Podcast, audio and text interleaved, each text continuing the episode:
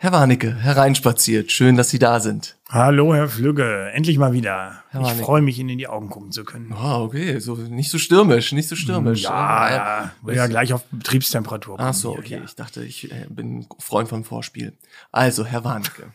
Schön, dass Sie da, schön, dass Sie da sind. Wir sind beide guter Laune. Ähm, ja. Die Getränke sind noch gar nicht serviert. Das kommt hoffentlich noch. Wir haben aber ernste Themen die wir heute besprechen möchten. Leider. Und die sind äh, überhaupt gar nicht zum Lachen. Und äh, nämlich Herr Habeck, der kommt gleich richtig zur Sache, um mal auch sprachlich im, im Thema zu bleiben. Es ist äh, unfassbar, mit welcher Fallgeschwindigkeit äh, Sie mich zurück in die Realität bringen können. Ja. ja. ja. Können Sie da mithalten? Ja. Ich, äh, ich falle gerade noch. Sie fallen ja, gerade noch. noch. Also ich fange Sie mal während des äh, Fallens noch auf. Herr Habeck macht uns den aus. So oder so ähnlich haben Sie es auch letzte Woche nochmal ähm, gesagt. Habeck möchte ab 2024 Öl- und Gasheizung verbieten. Ich muss jetzt sagen, eigentlich vor dem Hintergrund einer Transforma ökologischen Transformation unserer Gesellschaft auch gar kein schlechtes Vorhaben, oder? Wie sehen Sie das? Ja, ähm, viele Wege führen nach Rom. Jetzt könnte man meinen, auch der Weg, den Robert Habeck hier vorgeschlagen hat, äh, führt vernünftig äh, zur oder durch die Energiewende durch. Und ich glaube, das ist, das ist genau das Problem. Ähm, man hätte zumindestens vielleicht mal eine Person mit an den Tisch äh, lassen sollen, die sich irgendwie mit Heizungen und Gebäuden auskennt. Ähm, das ist jetzt ein, ein Gesetzentwurf zum Gebäudeenergiegesetz, der da vorgelegt wurde, der wirklich nur von Klimaschützern geschrieben worden ist. Und das ist kein Weg äh, durch die Energiewende äh, und kein Weg, wie man den Gebäudebestand in die Klimaneutralität bekommt. Das ist wirklich mit Vorsatz gegen die Wand fahren. Na, Moment mal, Herr Warnecke. Also ist ja nicht so, dass Sie sich nicht mit dem Bundesministerium für Wirtschaft und Klimaschutz ähm, auseinandergesetzt haben das letzte Jahr. Das etwa ein Jahr und drei Monate sind die jetzt im Abend ungefähr. Ja, richtig, richtig. Also Sie sind ja schon im ständigen Kontakt. Äh, ist dann, warum haben Sie, warum haben Sie nicht äh, aufgetischt dort? Also äh, das ist noch und nöcher geschehen, auch nicht, weiß Gott, nicht nur von mir alleine, ähm, äh, sondern von der gesamten äh, Immobilienwirtschaft. Allein äh, dort führt man einen äh, sehr beratungsfesten Kurs. Das ist ja auch sicherlich äh, Teil der äh, grünen Folklore, äh, immer zu sagen, das sind böse Lobbyisten, äh, deswegen braucht man gar nicht auf die zu hören.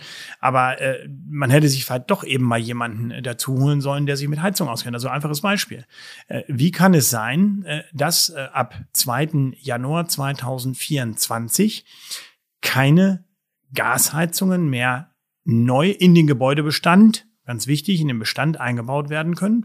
Das betrifft also auch ungefähr acht Millionen Gasetagenheizungen, die, wenn sie kaputt gehen, nicht ausgetauscht werden dürfen.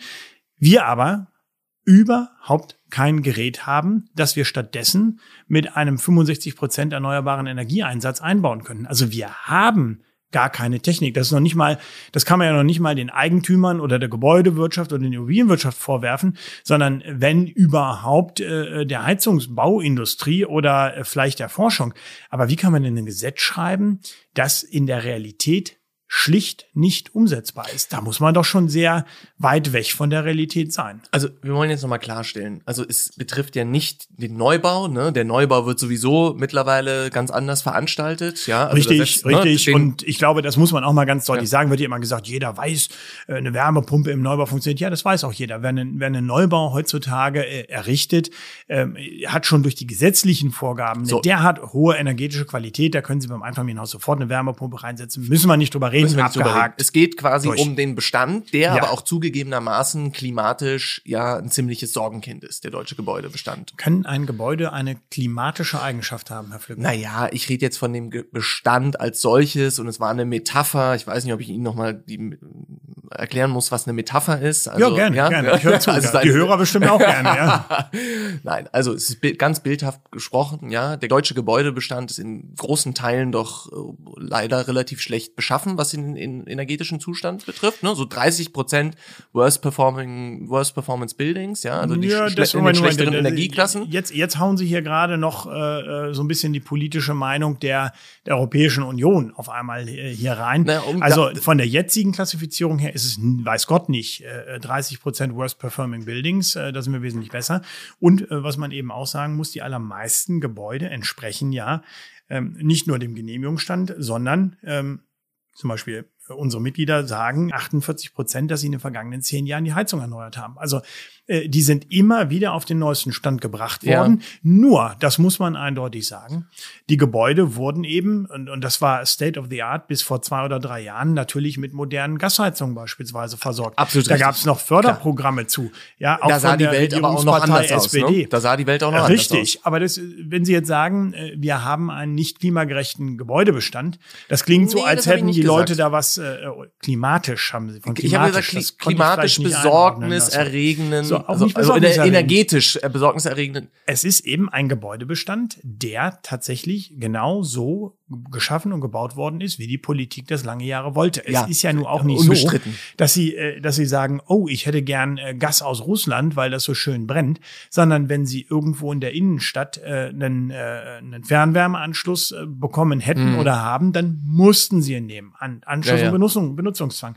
Und wenn stattdessen Gas da lag, ja, dann mussten sie Gas nehmen. Klar. Und äh, ich kenne auch niemand, der eine Ölheizung hat und sagt, oh mein Gott, ich wollte immer eine Ölheizung in meinem Leben haben. Da muss man sich als Eigentümer, gerade wenn es vermietet ist, auch noch dauernd drum kümmern, ja, dass das Öl nicht aus ist.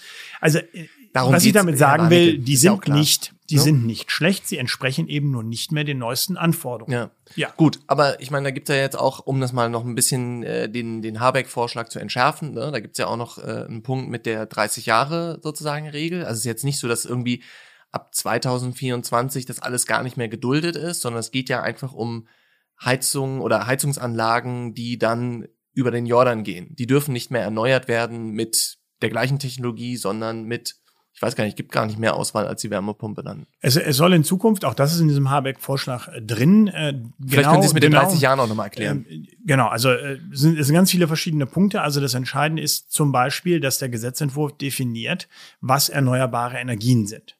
Da sind zwei Überraschungen dabei. Ähm, keine Überraschung ist, dass Biogas dazugehört. Mhm. Keine Überraschung ist sicherlich, dass Strom für die Beheizung von Wärmepumpen dazugehört. Soweit, so gut. Überraschend ist zum einen, zumindest aus meiner Sicht, dass Fernwärme pauschal dazugehört. Mhm. Und zwar völlig unabhängig davon, wie die Fernwärme erzeugt, erzeugt wird. wird. Genau. Also Fernwärme also, als erneuerbare. Genau. Ja. Also wenn, wenn Fernwärme aus Rohöl oder Braunkohle erzeugt wird, dann ist sie ist erneuerbare irre, ne? Energie kraftgesetzt. Das In ist Berlin schon mal irritierend. aus Gaskraftwerken, soweit ich weiß, ne? Äh, ich glaube, die haben unterschiedlichste, da ist ja. auch Müllverbrennung mit dabei, also sind die, die, die ja. unterschiedlichsten äh, Komponenten mit drin. Ja. Ja. So, und äh, das zweite, äh, zum Beispiel alle, die jetzt in den letzten Jahren auf Pellets gesetzt haben, die sind raus. Pelletheizung sind keine erneuerbare Energie in Zukunft mehr. Auch da sieht man ja, wie schnell sich das Ganze dreht. Ja, wie viele Leute gesagt haben, ich baue eine Pelletheizung ein, ich kümmere mich darum. Die haben ja zum Teil riesengroße Kellerräume schaffen müssen, in denen man diese Pelletmengen, das ist ja nicht so ein bisschen, dann w wissen Sie, wer, Raum. Ja? Wissen Sie, wer eine Pelletheizung in seinem Mehrfamilienhaus, in seiner Baugruppe drin hat? Herr Flügge? Nee, Herr Greichen. Herr Greichen. Ja. ist ja auch, äh, auch interessant zu sehen. Vielleicht gibt es eine Ausnahme für ihn dann. Hat, so, hat er beim ja. Haus- und Grund ähm, Zentralverbandstag vor drei Jahren, können Sie sich vielleicht erinnern, war in der Podiumsdiskussion mit Ihnen. Daran kann ich mich erinnern, ja. aber dass er gesagt hat, und da sagte er, er Heizung in seinem Haus. Ja, da sagte er, dass er in, äh, im Prenzlauer Berg, mhm. ich glaube im Prenzlauer Berg in der Baugruppe damals, ne, war so ein bisschen en vogue auch hier ähm, in Baugruppen das zu machen, war besonders äh, ist ja per se auch gut. Also Erstmal so, so entstehen ne? neue Mehrfamilienhäuser genau. mit privaten Eigentümern. Und die haben sich damals für eine Pelletheizung, da sagte er ja schon vor drei Jahren, das wäre leider Gottes auch aus heutiger Sicht eine, ein, leider eine Fehlentscheidung gewesen. Wie viele Leute sind auch auf den Weg geschickt worden, nach dem Motto, das ist jetzt die passende Alternative und die stehen jetzt im Prinzip auch wieder vor dem Nichts, weil ihre Pelletheizung in Zukunft nicht mehr als eine Heizung, die mit erneuerbaren Energien betrieben wird, fährt. Ich meine, wenn man jetzt lang drüber nachdenkt, ist es ja auch klar, weil eine Pelletheizung ja, wenn man so will, eine ganz frühe Form der Kohle oder mhm. Braunkohle mhm. ist. Insofern, ja, das, das macht Sinn.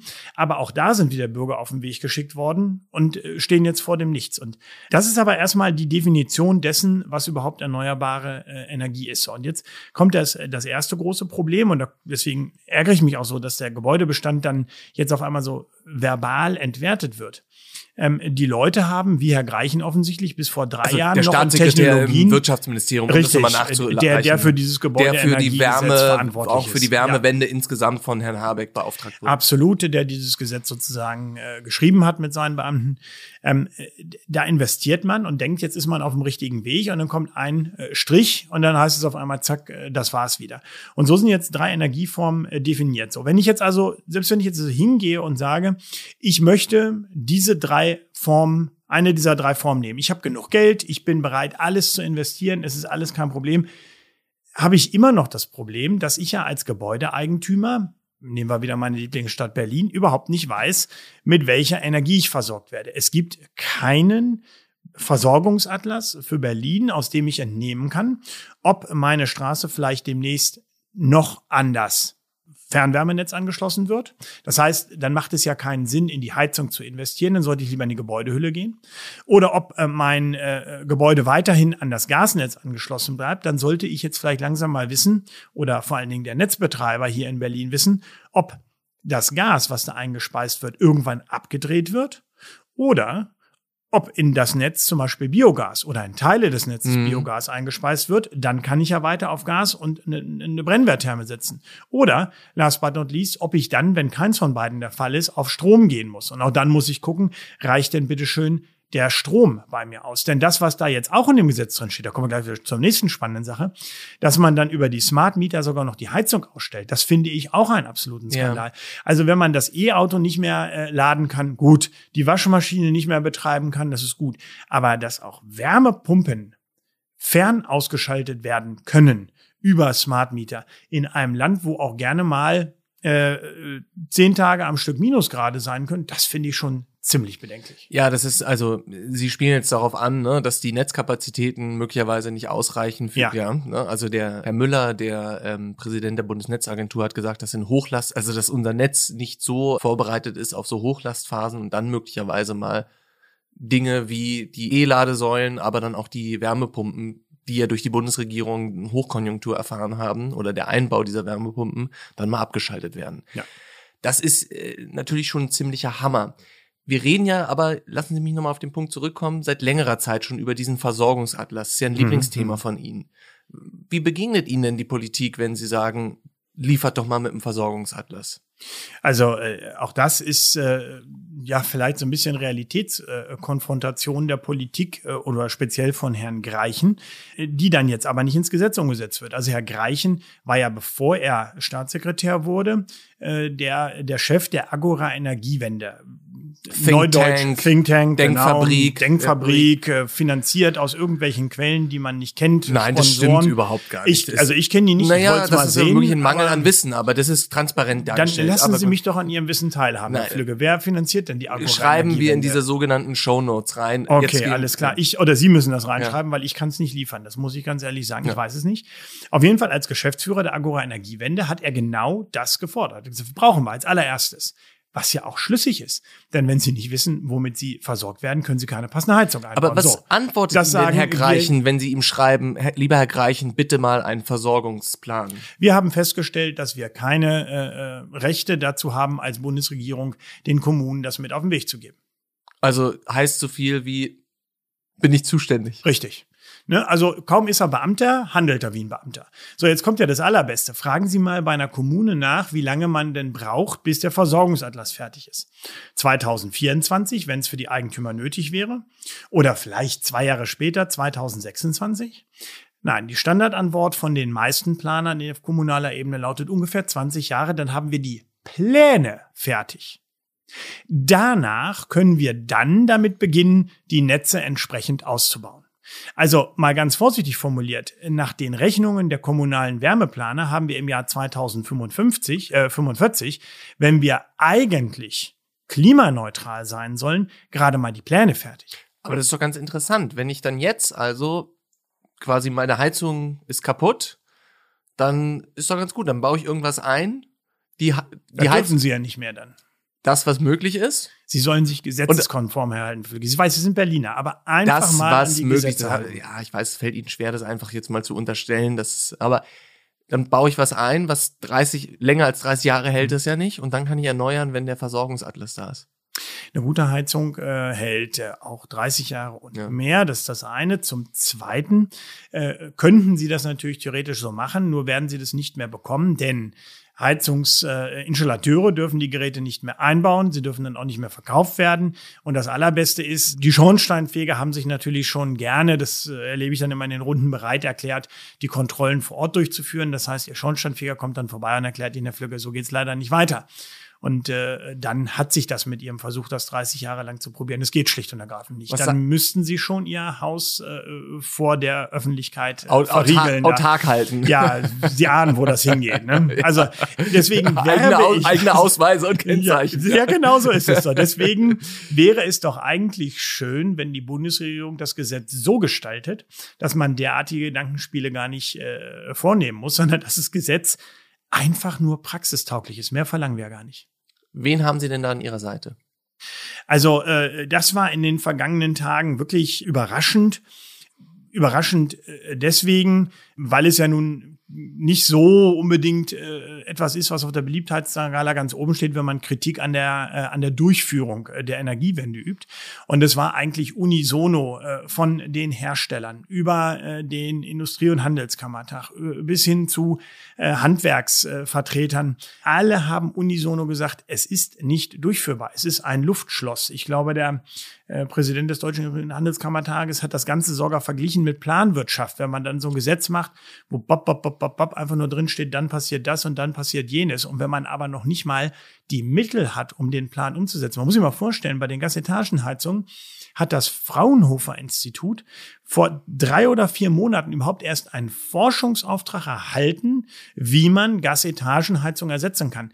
Ich, ich traue den Wissenschaftlern ja äh, Arbeit in Hochgeschwindigkeit zu, aber mal ganz im Ehrlich, äh, wir sollen in zehn Monaten nur noch äh, Gasetagenheizung mit 65 Prozent erneuerbaren Energie einbauen. Ich halte es für völlig unrealistisch, dass in diesen zehn Monaten das Fraunhofer etwas erforscht, zu einem Ergebnis kommt, die Industrie in der Lage ist, das umzusetzen, Werke aufzubauen und so viel zu produzieren, dass am 2. Januar jeder Deutsche aus dem Lager einen, äh, einen, eine, so eine Gastherme mit 65 Prozent erneuerbarer Energie äh, bestellen kann und das ausgeliefert wird.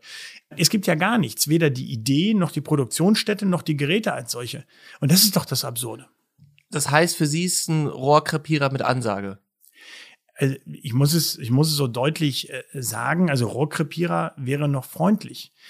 Es ist kein Plan, weil er komplett entrückt von der Realität ist und wenn, wenn etwas mit der Realität nicht vereinbar ist, dann muss ich sagen, Ja. dann, dann, das kann doch kein Gesetz sein. Ein Gesetz muss doch den, real, den realistischen Möglichkeiten folgen. Jedoch muss ich sagen, Herr Warnecke, ist das Ganze nicht quasi ein Forsch oder ein Gesetz mit Ansage, nämlich Stichwort Europa, also ähm, MAPS und äh, EPBD, ja, also äh, die EU-Richtlinie Wie heißt die? EPBD, also P und Entschuldigung, der Spaß P musste sein da.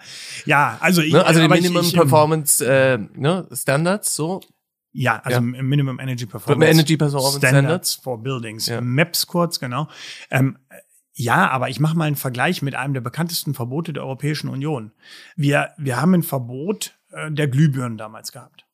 So, zu dem Zeitpunkt gab es zwar nicht diese schönen äh, LED-Birnen, wie wir sie heute haben, aber es gab schon eine Alternative zu kaufen. Ein bisschen teurer, aber ich sag mal, man hat im Haus nicht 10 oder 20, 5, 5000 Glühbirnen, sondern eben nur 10 oder 20. Und wenn mal eine kaputt geht und man statt einem Euro 5 Euro bezahlen musste, dann war das auch für die Bürgerinnen und Bürger in diesem Land noch irgendwie bezahlbar und nachvollziehbar. Und theoretisch ist es natürlich auch denkbar, dass man sagt, in meinem Raum sind jetzt nicht mehr fünf Lampen, sondern nur noch vier. Also alles irgendwo machbar. Aber wir reden hier bei diesem Gesetz und den Verboten über das Heizen. Wir reden davon, dass Menschen warmes Wasser brauchen, dass Menschen Wärme brauchen. Und Ja. das ist eine völlig andere Dimension. Da kann ich doch nicht äh, mit umgehen wie mit der Glühbirne. Nee, also vielen Dank für dieses sch- schöne Anekdote. Ich habe das Gefühl, es entspricht überhaupt nicht der Frage, die ich an Sie gestellt habe. Deswegen Äh, wiederhole das ich sie jetzt nochmal. Ja, ja, okay. Also, Ja. war, ist nicht dieses Gesetz von Habeck eigentlich das, was wir schon seit langer Zeit aus den, sozusagen aus den äh, Europaberatungen irgendwie erwartet haben? Also nochmal Stichwort, weil ich mich vorhin damit so schlecht äh, Sie wollen es nochmal, ich will ja? es aber sagen, weil es so schlecht über die Lippen Ja. ging. Also die, die EU-Richtlinie zur Gebäudeenergie, also auch EPBD genannt, oder dann eben auch den, den entsprechenden Standards für diese Gebäude, ja, Minimum Energy Performance Standards. Wunderbar. Toll, ne? Hat sich, Sie wollten das eigentlich nur noch mal wiederholen, um jetzt endlich mal zeigen zu können, wie Ihnen das über die Lippe kommt. Ja, leider Gottes immer noch nicht gut genug, aber jetzt vielleicht könnten Sie ja so freundlich sein, jetzt einfach auf die Frage einzugehen. Ja, ähm, War das nicht alles vorhersehbar, Herr Warnig? Also aus den von Ihnen genannten Gründen oder Punkten erstmal nein. Warum? Weil die EPBD ausschließlich die Gebäudehülle Hülle reguliert betrifft, und ja. nicht die Heizung. Und die, die Min- Minimum Standards betrifft auch nur äh, die Gebäudehülle und nicht die Heizung. Okay, aber da könnte man ja vielleicht mal ein bisschen kombinieren, ne? Oder zu dem Rückschluss kommen. Jein, also die Europäische Union hat äh, beim Thema CO2-Aussparung auf den CO2-Preis gesetzt. Auch ein äh, Lieblingsthema von Mhm. Ja, mir. ähm, der ja dann parallel dazu idiotischerweise auch noch in Deutschland eingeführt worden ist, so dass wir da zwei Systeme haben. Und als, äh, als Krönung des Ganzen kommt ja Ordnungsrecht jetzt noch obendrauf. Das ist ja dann der, Mhm. der nächste äh, Wahnsinnspunkt. Eigentlich äh, entfaltet ein solcher äh, CO2-Preis ja nur dann seine Wirkung, wenn man kein Ordnungsrecht hat, weil die ordnungsrechtlichen Maßgaben ja dann auch wieder dazu führen, dass der ein oder andere keine fossile Energie mehr brauchen kann, was zu einem geringeren Verbrauch führt, was wiederum zu einem Absinken des CO2-Preises führt, sodass andere wieder günstiger fossile Ja, ja, dieses Energie Referat ist herstellen können. dieses Referat ist ja, aber bekannt. ist, das Ja, muss man einfach, das ist, das ist surreal. Also ich, ich verstehe ja, dass Politiker handeln müssen und darauf angewiesen sind, zu zeigen, dass sie arbeiten, nachdenken und was tun und was machen. Aber die konterkarieren ja äh, mit dem CO2-Preis, mit dem äh, europäisch heißt es dann ETS und diesen äh, Maßgaben zur, äh, zu, zum, zum Heizungsein- und Ausbau mit dem Gebäudeenergiegesetz in dieser ersten Stufe, konterkarieren sie sich eigentlich selbst alle. Und das ist doch, das ist auch da muss ich mich fragen, was ist das für ein Gesetz? Das kann doch nicht sein, dass man ein Gesetz schreibt, dass die, dass die eigenen Gesetze ad absurdum führt. Das heißt, die erwarten eigentlich auch nicht, dass das Gesetz kommt.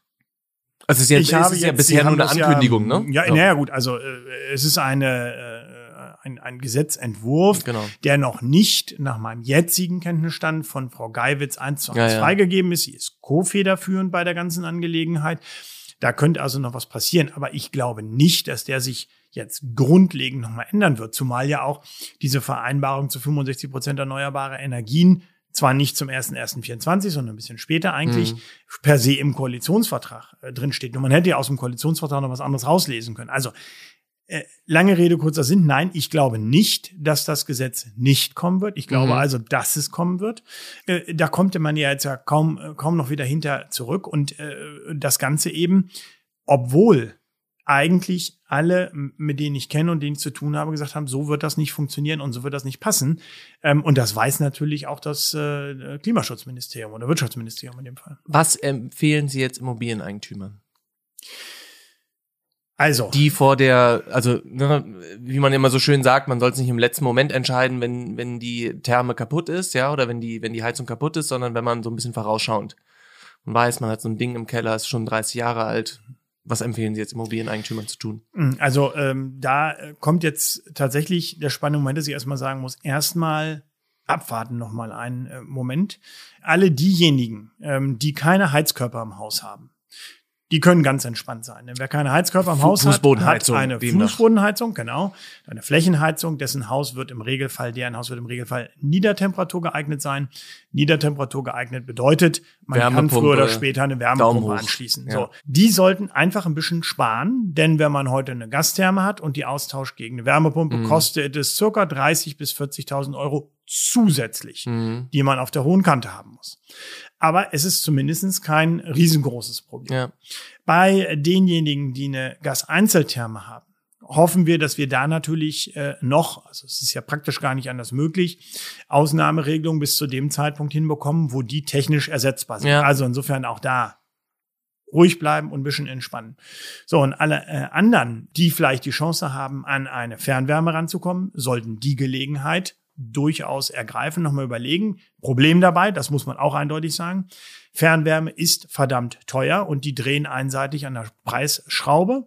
Aber äh, zumindestens hat man dann seine Pflichten erfüllt und wer, wer vermietet, hat dann nicht mehr das Problem, ähm, dass er den CO2-Preis für seine Mieter bezahlen muss, weil den gibt's bei der Fernwärme auch nicht. Ja. So, Finger eher für äh, private äh, Vermieter äh, vom Biogas, weil da im Gesetz vorgesehen ist, dass den Mehrpreis des Biogases äh, nicht der Mieter bezahlt, sondern der Eigentümer tragen muss. Da baut man sich also das nächste extreme Kostenrisiko auf. Und ansonsten äh, eben der Ansatz zu sagen, mittels eines individuellen Gebäudesanierungsfahrplans, diese 2.000, 3.000 Euro muss man unbedingt und sollte man äh, investieren. Also Energieberater anrufen, der für einen diesen Sanierungsfahrplan Nicht einen Energieberater, ganz wichtig, ja, gut, ein, ganz wichtiger Hinweis, ja. ganz wichtig, das ist kein geschützte Berufsbezeichnung. Ja. ja, wir beiden können uns Energieberater nennen und wir ahnen gegenseitig, was dabei rauskommt, wenn wir eine Energieberatung abgeben. Es ist kein geschützter heiße, Begriff. Maximal heiße Luft. Ja. Maximal, ja, genau so ist es da. Ne? Das ist halt wie, wie im Podcast. Damit kann man den Raum hier beheizen. Ja. Aber wir brauchen da Welchen jemanden, der es wirklich kann. Ähm, es gibt zum Beispiel bei der, bei der KfW eine, ja. äh, eine Liste, ähm, die kann man benutzen. Bei der Verbraucherzentrale gibt es Berater, die da eingeschaltet sind, die von der, die auch gefördert werden von der Bundesregierung und der KfW. Also auf die Liste kann man äh, gut zugreifen. In Haus- und Grundvereinen gibt es da Empfehlungen für gute äh, Energieberater, die man benutzen kann und dann eben einen vollen Sanierungsfahrplan machen und sich an dem dann erstmal orientieren und sagen, wenn ich jetzt was machen will, dann gehe ich strategisch vor, entsprechend des Planes, äh, den ich da habe. Wird bis zu 90 Prozent gefördert, auch dieser Plan meines Erachtens. Oder ja, zumindest. Zu, ja, genau. Ja. Äh, äh wenn die Fördermittel nicht mal gerade wieder alle sind, wird er gefördert. Aber das große Problem ist, muss man leider sagen, es gibt zu wenig Energieberater. Also kann man sich da heute schon mal auf Jetzt schon Weg mal eintragen machen. lassen, um genau in sechs so. Monaten einen Termin zu bekommen. Oder zwölf oder, oder 14. Vielleicht sieht der Fünfjahresplan ja demnächst in Robert Habeck vor, auch die Ausbildung von weiteren Energieberatern. Die Verbraucherzentrale stellt gerade 200 zusätzliche ein. Das wusste ich bisher nicht. Äh, ich drücke denen die Daumen, dass sie die Berater auch irgendwo herbekommen. Äh, es ist tatsächlich Mangel an Fachkräftepersonal, auch in diesem Bereich. Wohin man guckt, äh, gibt es nicht nur sozusagen Beratungsarmut, sondern auch Fachkräftearmut und vielleicht hoffentlich nicht irgendwann mal Wärmearmut das wäre das, was wir dringend vermeiden sollten. Und ich glaube, das muss das, ich meine, das, das Ziel der Defi Energiewende ist definiert, nämlich der klimaneutrale Gebäudebestand. Aber dann äh, muss der Weg dorthin auf jeden Fall so verlaufen, dass die Menschen in diesem Land äh, warme Räumlichkeiten haben. Sparen ja alle jetzt schon. Es ist nicht mehr so warm, wie das früher ist in den meisten Gebäuden. Auch hier habe ich das Gefühl, dass es ein bisschen kühler ist.